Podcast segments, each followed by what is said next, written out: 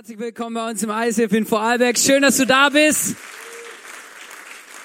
Mega cool. Wir sind in unserer Serie Spiel des Lebens.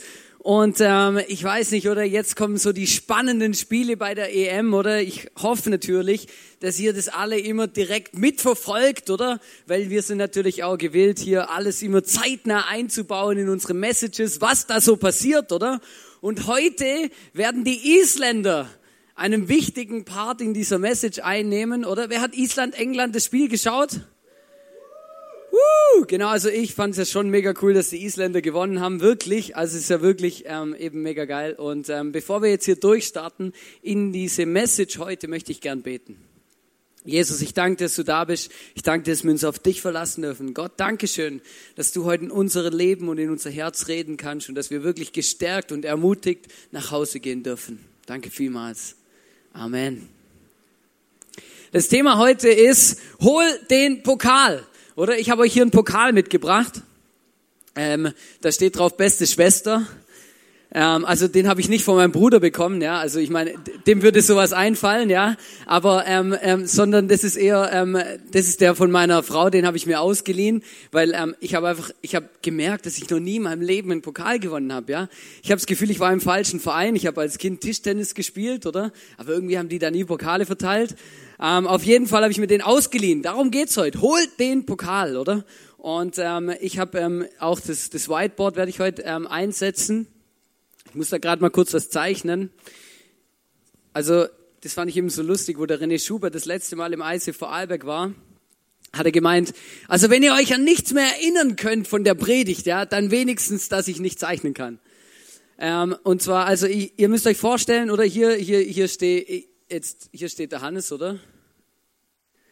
Wenn ich Cappies zeichnen könnte, würde ich eine Cappy drauf machen, das wird dann wahrscheinlich ein Gekricksel, oder? Und dann eben hier bin ich oder das bin ich oder jemand von euch. Und der Punkt ist, wir haben einen Weg vor uns, einen Weg vor uns, um den Pokal zu erreichen. Jetzt wird spannend, weil jetzt muss ich einen Pokal zeichnen.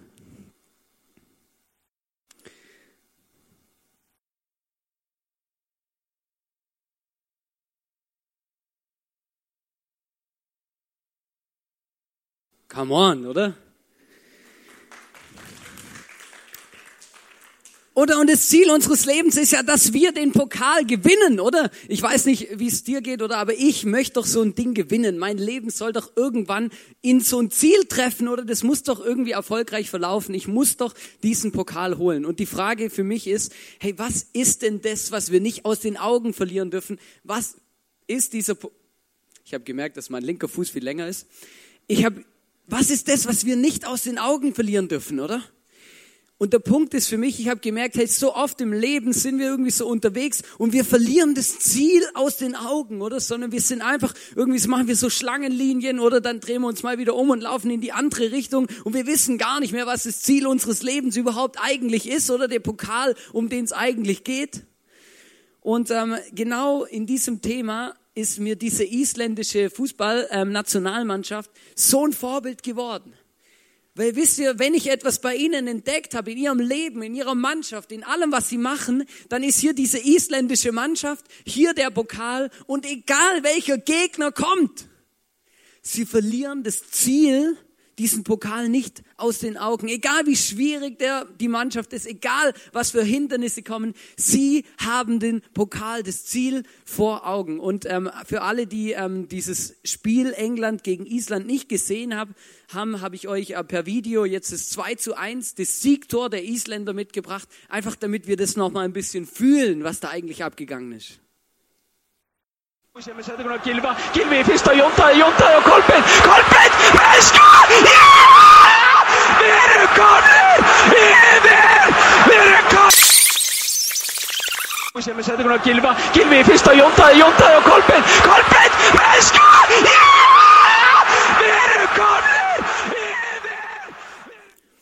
Und weil ich alle deutschsprachigen Kommentatoren langweilig finde, habe ich euch gedacht, bringe ich euch den isländischen Kommentator mit, oder? Hey, das ist so crazy, oder? Ich meine, da hört, oder du, du musst dir vorstellen, so ein Fußballspiel würde ich wahrscheinlich auch im Radio anhören, oder? Ich meine, das ist so spannend, stell dir das mal vor, ja?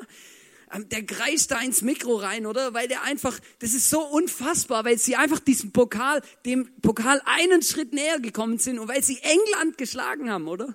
Die ja haushohe Favoriten eigentlich gehandelt wurden, oder? Jeder klar, ja gut, oder? England erwischt den, den Glücksfall im Viertelfinale, oder? Die müssen, dürfen gegen Island spielen, oder? Die haben es am leichtesten, oder? Und dann verlieren die dieses Spiel, ja? Warum? Weil diese Isländer eine Sache bewiesen haben, nämlich Mannschaftsgeist, Zusammenhalt und dass sie diesen Pokal, dieses Ziel, das sie haben als Mannschaft, nicht aus den Augen verloren haben. Und sie haben eine, eine Methode entwickelt, ihre Mannschaft zu feiern, eine Methode entwickelt, sich gegenseitig zu ermutigen. Und das zeigt für mich genau diese Zielstrebigkeiten, dieses Dranbleiben an diesem Ziel, wo sie haben. Und das habe ich euch auch auf Video mitgebracht.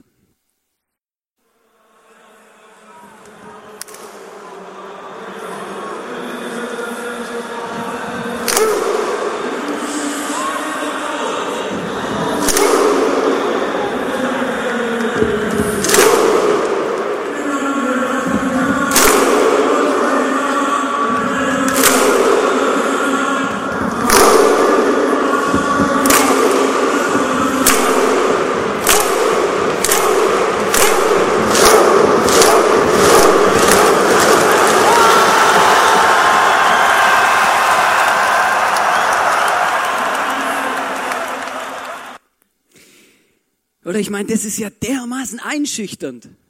Hey, gegen die würde ich auch nicht spielen wollen, oder? Hey, das ist, das ist so ein, so, ein, so ein Kampfschrei. Für mich hat, mich hat es erinnert an Vicky und die starken Männer. Das habe ich immer angeschaut als Kind, ja. Oder so Bärte und dann so Schlachtruf, oder? Mit so einem Segel und so einem Drachengalionsfigur, oder? Wir machen euch platt, oder? Und dann der Kapitän noch mit dem Bart, oder? Und dann, wuh. Das ist brutal. Ich habe das mit meiner Tochter geübt heute Mittag, das war recht lustig. Ja, weil wenn ich zu ihr Hallo sag oder das kann sie noch nicht, aber wenn ich mache Hu oder dann macht sie auch immer Hu. ist recht lustig, ja. Aber genau das ist, zeichnet sie aus, oder sie haben in ihrem, in ihrem Fangesang, haben sie schon diese Zielstrebigkeit, ist da schon verankert, oder? Dieses, hey, wir machen euch platt, auch wenn ihr die haushohen Favoriten seid. Ich habe euch eine Liste mitgebracht, weil die Isländer, Island hat ja 330.000 Einwohner oder sowas, also sogar weniger als Vorarlberg. Du musst dir mal vorstellen, Vorarlberg würde bei der EM spielen und England schlagen, ja? Also, dann hast du die Sensation zusammen, oder? Was das eigentlich bedeutet. Ich habe euch eine Liste mitgebracht, oder? Eben 330.000 Einwohner. Einwohner oder 170 davon, 170.000 davon, die können gar nicht mitspielen, weil das sind Frauen, oder? Also nicht in der Mannschaft, es gibt äh, auch noch andere wahrscheinlich. Dann Männer unter 18 spielen im Normalfall auch nicht, sind 40.000. Männer über 35 im Normalfall auch nicht. Dann gibt's noch ein paar, die sind zu dick, oder? Also die können schon Fußball spielen, aber die können einfach nicht 90 Minuten lang rennen, oder? Dann haben wir 74, 24.000. Dann haben wir den Walfang, beim Walfang unabkömmlich, den fand ich gut beim Walfang unabkömmlich sind knappe 800, oder? Dann Vulkanbeobachter in ständiger Bereitschaft. Ist da oben auch recht witzig, oder? Äh, wichtig, genau, witzig ist auch, aber wichtig, 320.000, dann Schafscherer, das finde ich auch so gut. Ähm, Schafscherer, das ist zurzeit Hauptsaison dort oben, also, oder wenn du es dann so runtergehst, oder in inhaftierte Bankmanager, oder 23, dann Einbeinige, ja, die können auch nicht mitspielen, oder? Das ist schwierig. 189, dann Blinde, 265, und dann, das finde ich das Gute, isländische Fans im Stadion. Was? Ah ja, genau, 8000. Hey, brutal. Überleg mal, wie viele Fans es sind im Vergleich zu dem, wie viele Isländer es überhaupt gibt, ja? Dann Teamarzt, Koch und Masseur, oder? Drei. Der Trainer eins. Der Trainer ist übrigens Zahnarzt. Ja, also das sind noch nicht mal alles Profifußballer. Und dann der Rest, das sind die 23 Männer, die da auf dem Platz stehen und Fußball spielen. Ja, ich habe auch ähm, gehört, dass einer der Innenverteidiger eigentlich in seinem Verein, in dem er spielt, quasi gar kein Innenverteidiger ist, sondern ein Stürmer. Aber die Challenge ist halt, oder, wenn du halt, wenn du halt so wenig Menschen hast, oder, dann nimmst du halt alle, die wenigstens 90 Minuten lang auf dem Niveau mitspielen und mitrennen können, oder ob die dann da in der richtigen Position sind oder nicht, ist ja wurscht egal. 23 und sie haben die Sensation geschafft, oder? Und es ist wirklich eine zu Recht eine Sensation. Und wisst ihr, das drückt für mich aus, diese Zielstrebigkeit. Und ich wünsche mir das für uns und für mein Leben habe ich echt was mitgenommen von diesen Isländern. Hey, egal was in meinem Leben passiert, egal was kommt, ich darf das Ziel nicht aus den Augen verlieren. Diesen Pokal, den es zu holen gibt. Und die Frage stellt sich jetzt natürlich, was ist denn der Pokal in unserem Leben? Was ist denn dieses Ziel, das wir nicht aus den Augen verlieren sollen? Was ist denn das, worauf es ankommt in unserem Leben am Schluss? Wisst ihr, und das ist eigentlich ganz einfach ausgedrückt. Es ist die Beziehung mit Gott. Und nicht nur die Beziehung mit Gott, sondern der Pokal unseres Lebens ist der, ist bei Gott in der Ewigkeit anzukommen. Und es sind Dinge, das sind Fragen, die beschäftigen Menschen. Hey, was passiert nach dem Tod? Und die Bibel gibt ganz klare Antworten darauf. Sie sagt, hey, wenn du tot bist und eine Entscheidung getroffen hast für Gott, für Jesus, dass er dir vergibt, deine Schuld, deine Fehler, die du gemacht hast, dann wirst du den Pokal, den Siegespreis deines Lebens ernten. Und, das, und dieser Pokal ist die Ewigkeit mit Gott. Die Ewigkeit im Himmel. Und ähm, zum Beispiel Jesus sagt zum Beispiel zu seinen Jüngern, oder der war ja zusammen unterwegs mit zwölf so ähm, mit zwölf von seinen Freunden eigentlich, genau war er unterwegs zusammen.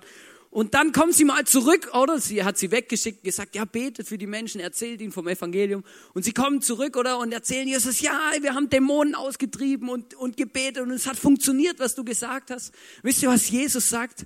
Jesus sagt genau das. Jesus sagt, hey, freut euch nicht darüber, dass euch die Dämonen gehorchen, sondern freut euch darüber, dass euer Name im Himmel aufgeschrieben ist. Freut euch darüber, dass wenn ihr hier euer Leben beendet, dass ihr dann bei mir, mit mir zusammen beim Gott Vater in der Ewigkeit im Himmel seid. Und es steht auch in der Bibel, dass Gott Wohnungen für uns vorbereitet. Wohnungen, die wir einziehen werden, Wohnungen, wo wir zu Hause sein werden, wenn wir dann bei Gott im Himmel sind. Und wisst ihr, was sind 80, 100 Jahre hier auf der Erde im Vergleich zu dieser Ewigkeit, die wir bei Gott verbringen können? Und das ist das, was die Bibel immer wieder sagt, hey, am Schluss von unserem Leben gibt es eine Belohnung, gibt es einen Pokal, da gibt es etwas, wofür es sich zu kämpfen lohnt, nämlich diese Ewigkeit mit Gott zu verbringen. Es gibt etwas, wofür es sich lohnt zu leben, diese Beziehung mit diesem Jesus, der uns dieses Ticket schenkt, gratis, mit dem wir einen Eintritt bekommen in den Himmel. Und das ist eigentlich das Beste, das ist eigentlich der Grund, warum wir heute hier sind, das ist eigentlich der Grund, warum wir das hier alles machen, das ist eigentlich der Pokal, wisst ihr, und ich merke, in unserem Leben verlieren wir ganz oft den Pokal aus den Augen. Wir sind einfach irgend, mit irgendwas anderem beschäftigt. Und wir beschäftigen uns ja in dieser Serie mit zwei Männern aus der Bibel, der Jona und der Nehemia. Und die kommen beide im Alten Testament vor, das ist der erste Teil der Bibel. Und ich möchte jetzt ganz kurz auf den Jona eingehen. Wie hat der Jona dieses, wie hat sich der Jona verhalten im Blick auf diesen Pokal, auf dieses Ziel des Lebens, auf diesen, auf dieses Ziel, den er hatte, diesen Auftrag zu leben. Gott gibt ihnen einen Auftrag und sagt, geh nach Ninive und erzähl dieser Stadt, erklär dieser Stadt, dass sie, dass sie sich von mir abwann, abgewandt haben und dass sie nichts von mir wissen wollten, dass sie einfach alles andere gemacht haben als das, was Gott will und erkläre ihnen, dass wenn sie so weitermachen, dass ich sie bestrafen werde dafür.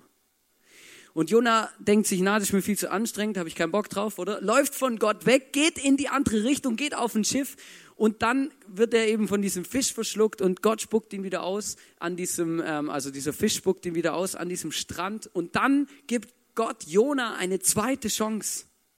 Und er spricht zu Jona ein zweites Mal und zwar lesen wir das in Jona 3, Vers 2, 4 bis 5.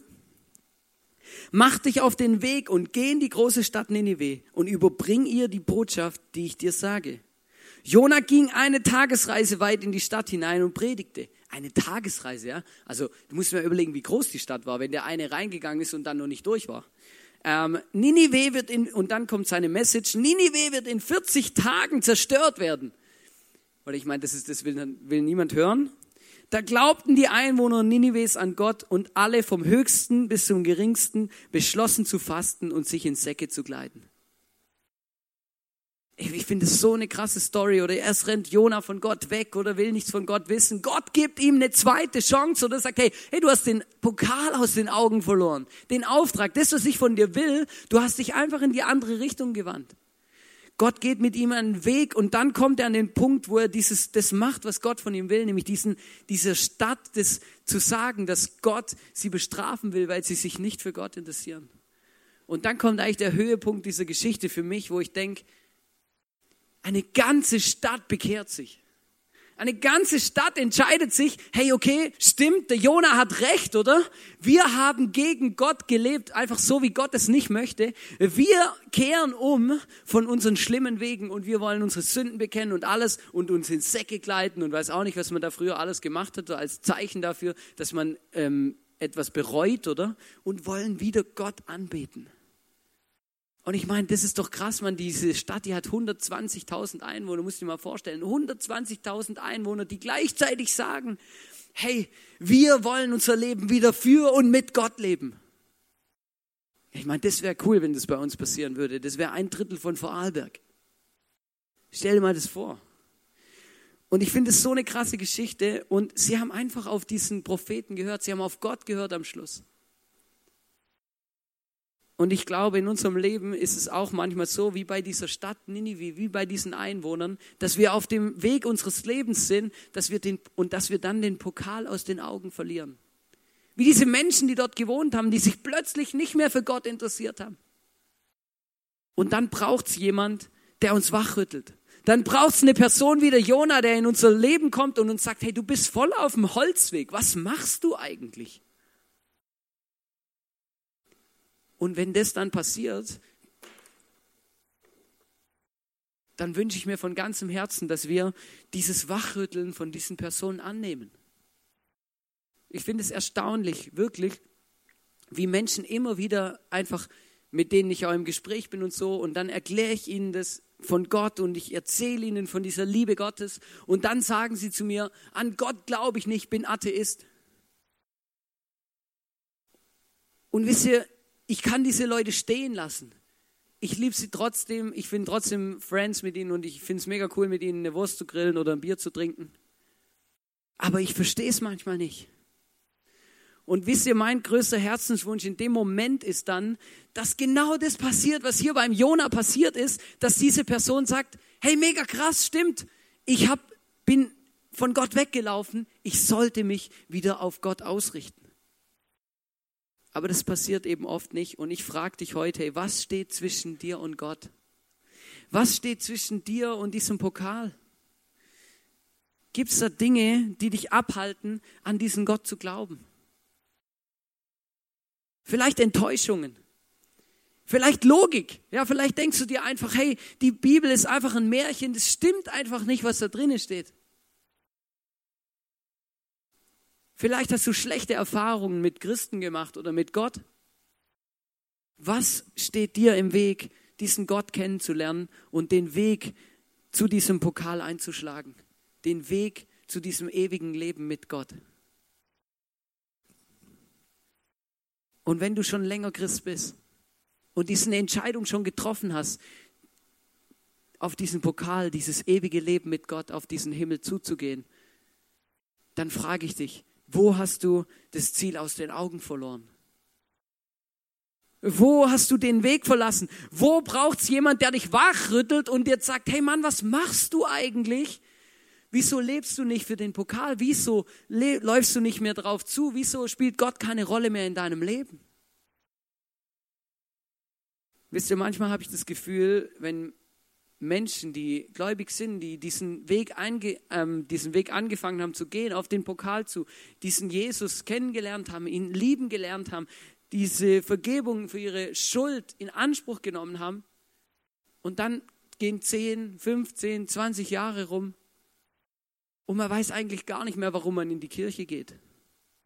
Man weiß gar nicht mehr, hey, wieso, wieso, wieso singen wir nochmal Lieder für Gott? Wieso worshipen wir eigentlich? Wieso kommen jede Woche Leute in meine Small Group? Wieso sagt mir der Pfarrer, ich soll für Leute beten, die Gott nicht kennen? Weil wir ein Ziel haben und eine Vision, nämlich unser Leben bei Gott im Himmel zu verbringen und Menschen, die diesen Weg noch nicht kennengelernt haben, zu ermutigen und für sie zu beten, dass sie diesen Gott kennenlernen. Und wisst ihr, manchmal kommt mir es vor, dass wir die wir diesen Pokal aus den Augen verlieren, wie sind wie die englische Nationalmannschaft. Oder wir gehen als Hochhauser Favorit irgendwo hin. Wir haben das Gefühl, wir machen das mit links. Wir schlagen das so, wir schlagen die sowieso. Der Pokal, kein, kein Problem, oder? Das machen wir schnell. jeden Sonntag in die Kirche gehen, es ist überhaupt kein Problem. Gott erleben, jemanden zu Gott, Jesus führen oder jemand das Evangelium erklären, überhaupt kein Problem. Mach ich mit links, oder? Wisst ihr, das, das, Problem ist, dass wir irgendwann so irgendwann das Gefühl bekommen, ja, wir sind die Oberchristen, ich habe die Bibel einmal durchgelesen, zweimal durchgelesen, zehnmal durchgelesen, ich bete eh jeden Tag, oder? Jetzt kann es kommen, oder? Gott kann, ist mir wurscht. Und wisst ihr, und dann müssen wir aufpassen, dass es uns nicht geht wie dieser englischen Nationalmannschaft, dass wir die Spiele, die entscheidenden Spiele unseres Lebens verlieren, weil wir sie auf die leichte Schulter nehmen. Weil wir nicht mehr diesen Hunger haben nach diesem Gott diesen Hunger, diesen Pokal zu erreichen, diesen Hunger, diesen Weg zu gehen, diese Zielstrebigkeit, vorwärts zu gehen und unterwegs zu sein mit dem Jesus, mit dem Gott.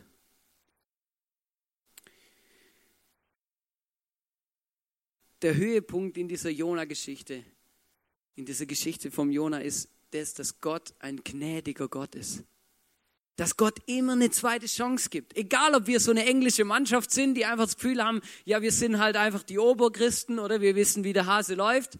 Oder ob du vielleicht schon immer in deinem Leben gesagt hast, nein, von Gott will ich nichts wissen. Ich möchte, ich glaube das nicht, ich kann das nicht glauben, das ist völliger Humbug. Gott ist ein gnädiger Gott. In Jona 3, Vers 10 steht, als Gott sah, dass sie von ihren schlechten Wegen umgekehrt waren, bedauerte er, dass er ihnen Unheil angedroht hatte und verschonte sie. Immer wieder kommen Menschen zu mir und sagen, ja, aber der Gott im Alten Testament, der Gott im ersten Teil der Bibel, das ist doch kein gnädiger Gott. Was ist dann das hier? Gott hat die Menschen schon immer geliebt. Er hat schon immer sein Bestes gegeben und versucht ihnen zu helfen, ihnen zweite Chancen gegeben, dritte Chancen, vierte Chancen, ihnen zu helfen, dass sie wieder auf einen guten, geraden Weg kommen. Ihnen zu helfen, einfach die Dinge, die sie im Leben falsch gemacht haben, wieder gut zu machen.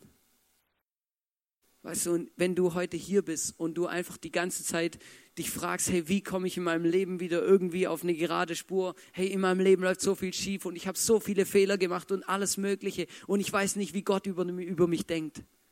Dann sage ich dir, wie Gott über dich denkt.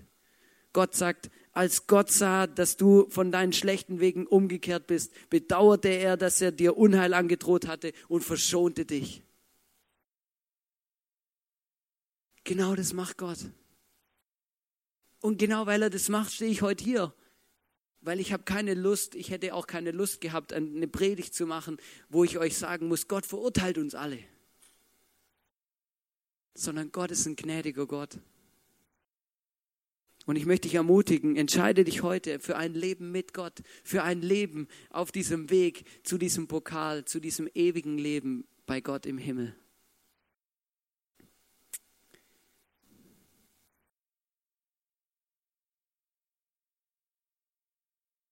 Dieser andere Mann in unserer Serie ist der Nehemia.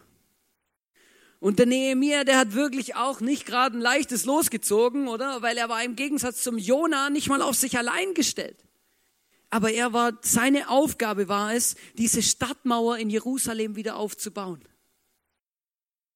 Und er ist dort voller Euphorie und Mut hingegangen, wisst ihr, und wenn man so eine große Aufgabe annimmt, dann läuft nicht immer alles wie am Schnürchen. Schade, gell? Aber da gibt es Situationen und Momente, wo auch mal was schief geht. Wir haben gehört in den letzten Sonntagen schon, dass der Nehemia diese Mauer aufgebaut hat und dann gab es Streitereien unter den Leuten und dann gab es Angriffe von außen, also Feinde von den Nachbarländern, die versucht haben, ihn davon abzuhalten, diese Mauer wieder aufzubauen. Aber bei all dem ist er immer dran geblieben und hat Gott vertraut und hat nicht aufgegeben, diese Mauer aufzubauen.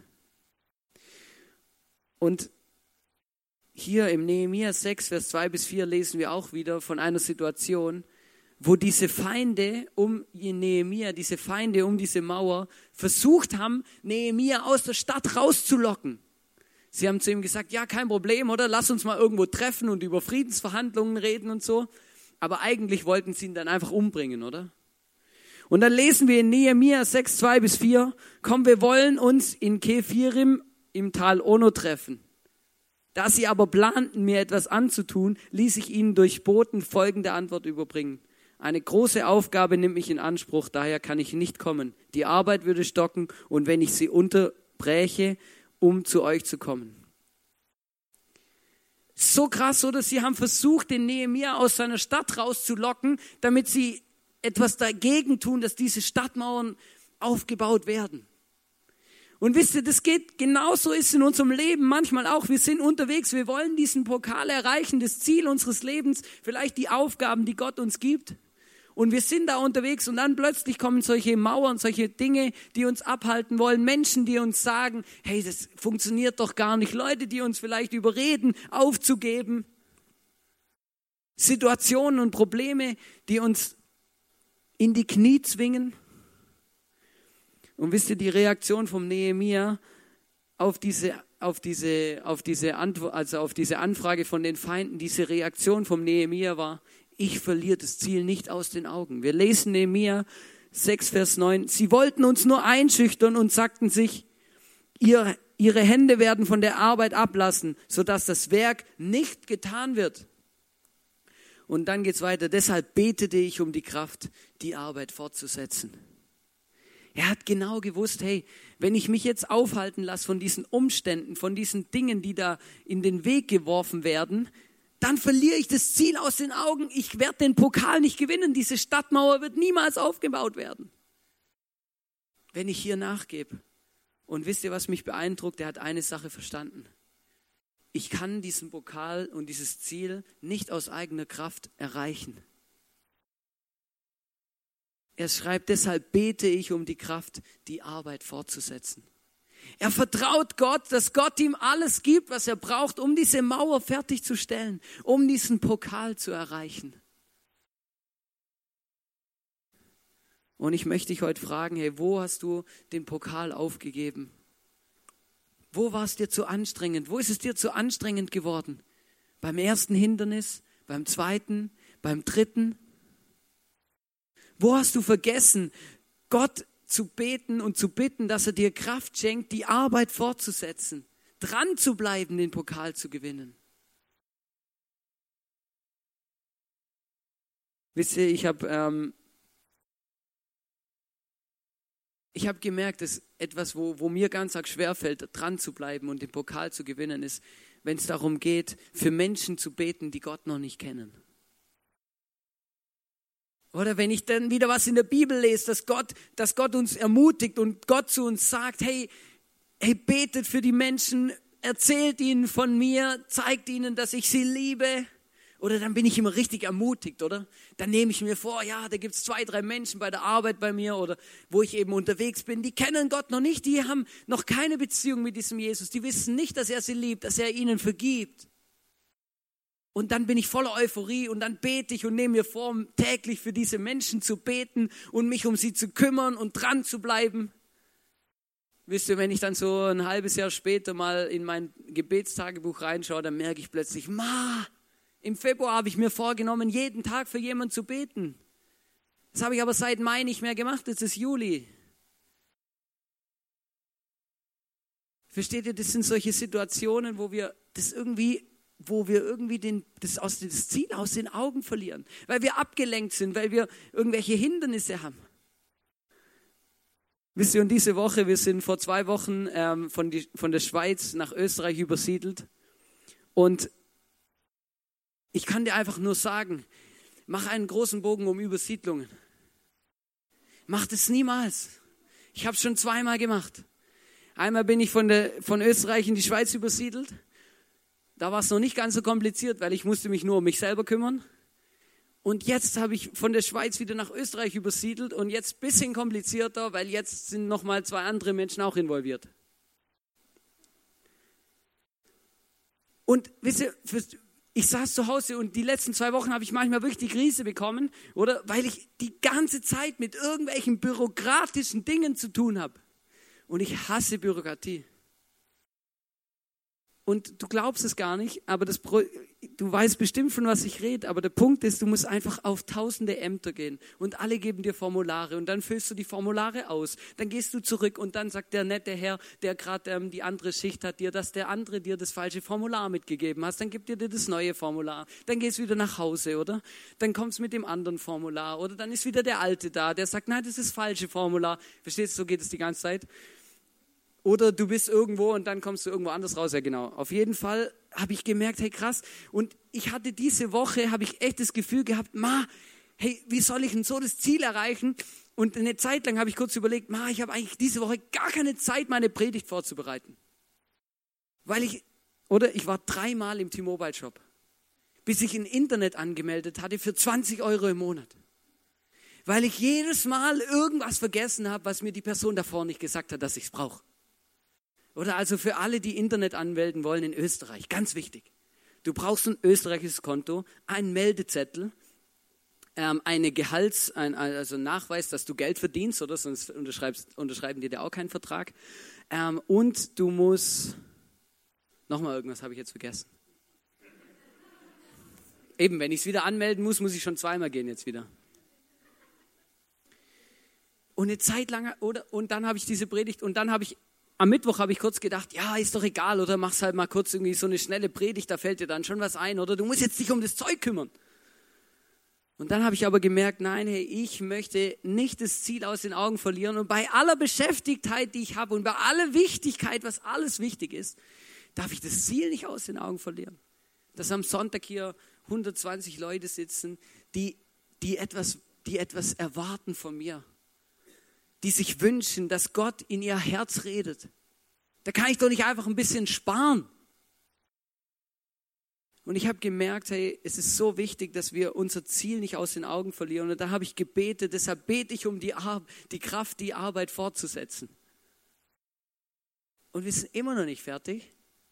Es kommt noch mal so eine Woche auf mich zu. Aber ich bete um die Kraft, die Arbeit fortzusetzen, weißt du? Und der Punkt ist für mich einfach, bei aller Banalheit von diesem Beispiel.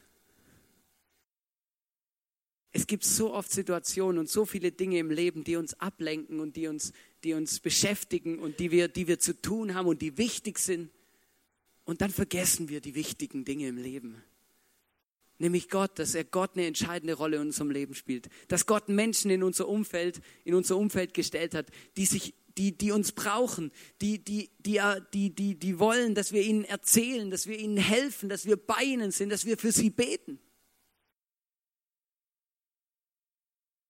Und ich merke einfach, wie wichtig das ist, dass wir dieses Ziel, den Pokal, nicht aus den Augen verlieren. Was mir bei den Isländern am meisten beeindruckt hat, ist, dass sie einfach gekämpft haben bis zum Umfallen. Gekämpft bis zum Umfallen weil sie den Pokal vor Augen hatten. Ich habe euch jetzt ein, ein Video mitgebracht von diesem Coach.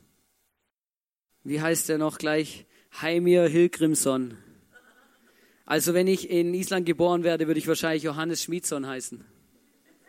Also die heißen alle Son. Das ist so lustig.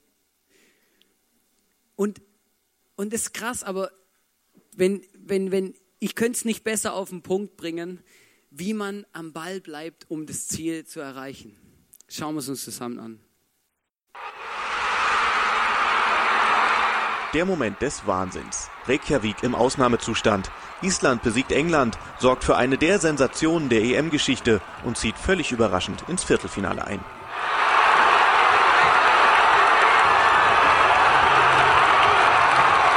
Auch in Nizza wurde gefeiert, im Stadion und auf dem Platz, bei Spielern und Fans. Das isländische Trainerteam währenddessen schon deutlich ruhiger bei der Pressekonferenz.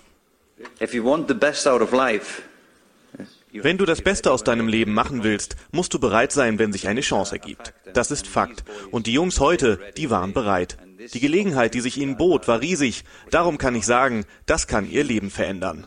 Das heute ist ein Tag, über den wir den Rest unseres Lebens reden werden.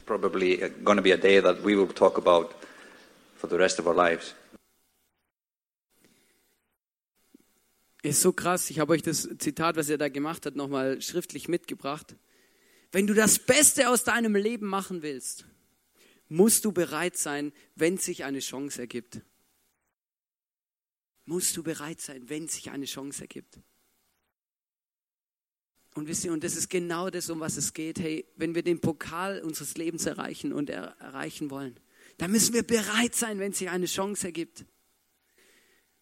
Wenn Gott dir zeigt, dass er dich liebt, wenn Gott dir sagt, hey, du bist mein geliebtes Kind, ich habe eine Wohnung für dich im Himmel vorbereitet, dann ist es deine Chance zu sagen, ja Gott, ich möchte mit dir mein Leben leben. Und ich weiß, dass Gott, dass Gott jedem Menschen die Chance gibt, eine Entscheidung zu treffen, mit ihm zu leben. Aber der Punkt ist, dass ich schon so viele Menschen erlebt habe, die diese Chancen hatten, schon mehrmals hatten, aber sich immer wieder dagegen entschieden haben und weggelaufen sind. Wenn du das Beste aus deinem Leben machen willst, musst du bereit sein, wenn sich eine Chance ergibt.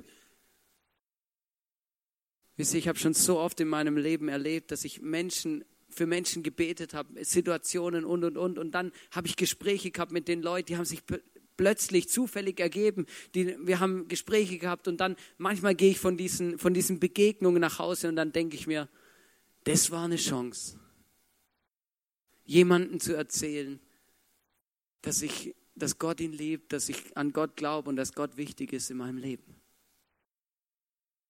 Oder Leute kommen zu mir und jammern mir das Ohr voll und, und, und erklären mir, was alles im Leben schief läuft, oder? Und ich sage nur, ja, bist ein armer Kerl, oder? Statt ihnen zu sagen, bist ein armer Kerl, aber Jesus liebt dich und Gott kann dir helfen, ich bete für dich.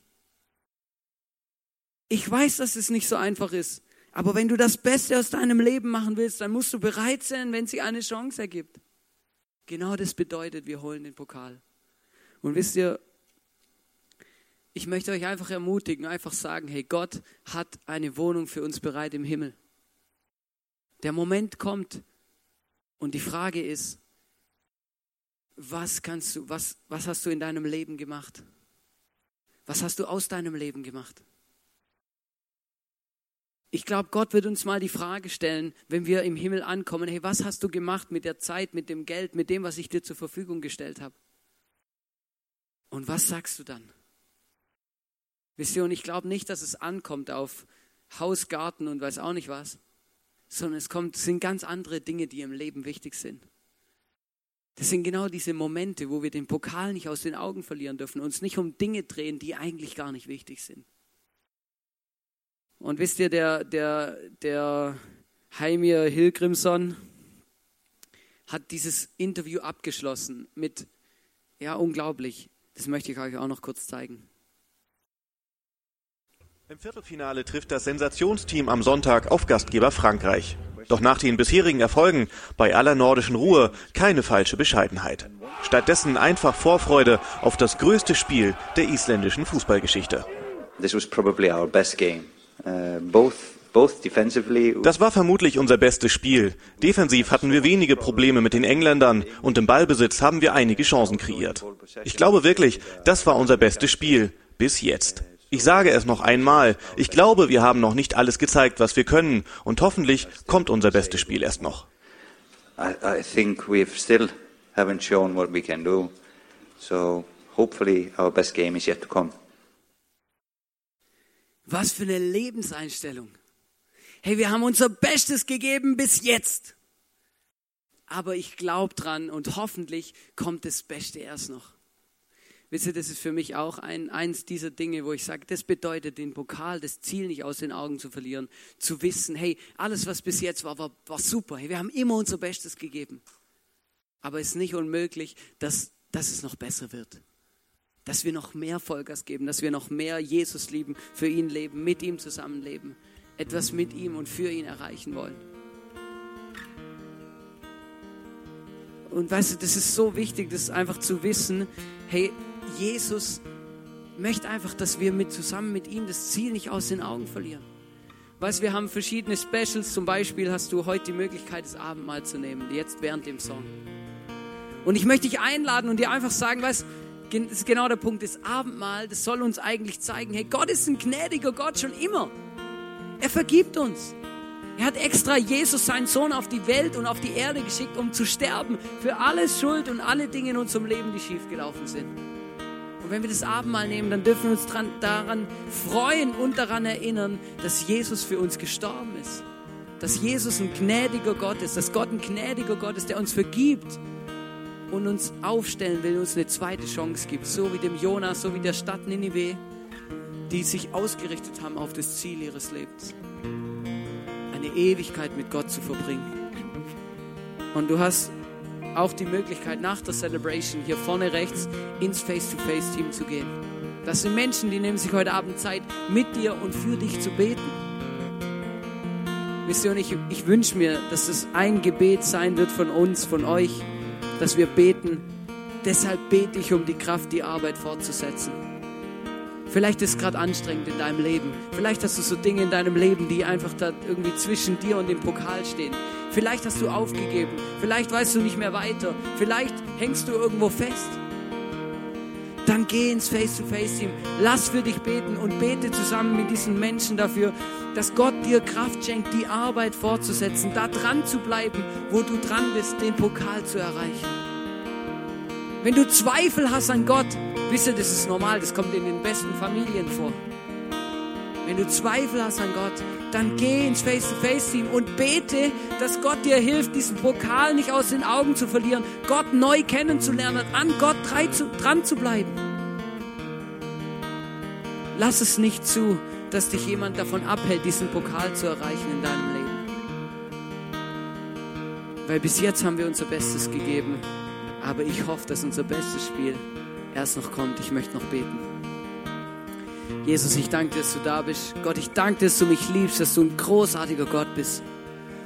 Und ich bitte dich, dass du mir hilfst, dass wir, dass ich und wir diesen Pokal erreichen, nämlich dieses Leben mit dir in der Ewigkeit. Ich freue mich auf diese Wohnung, die du für mich bereit hast. Ich freue mich drauf, mit dir zusammen dort Zeit zu verbringen. Ich freue mich drauf, mit dir zu worshipen, mit dir zu singen. Ich freue mich drauf, Jesus, dass nach diesem Leben noch was Besseres kommt. Bei dir. Und ich bitte dich, dass du uns hilfst, dass wir dranbleiben, dass wir dranbleiben, dass wir das Ziel nicht aus den Augen verlieren, sondern dass wir Step by Step diesem Pokal entgegengehen und dass wir ihn gewinnen. Mit, dieser, mit diesem Selbstbewusstsein wie diese Isländer, Jesus. Mit diesem, mit diesem Kampfschrei, mit dem, was es braucht, damit wir uns gegenseitig ermutigen, diesen Lauf unseres Lebens zu vollenden und wirklich das Beste aus unserem Leben herauszuholen. Ich danke dir, dass du uns hilfst, dass wir alle Chancen, die du uns gibst, dass wir sie wahrnehmen dürfen, ergreifen können und vorwärts gehen mit dir und für dich. Dankeschön.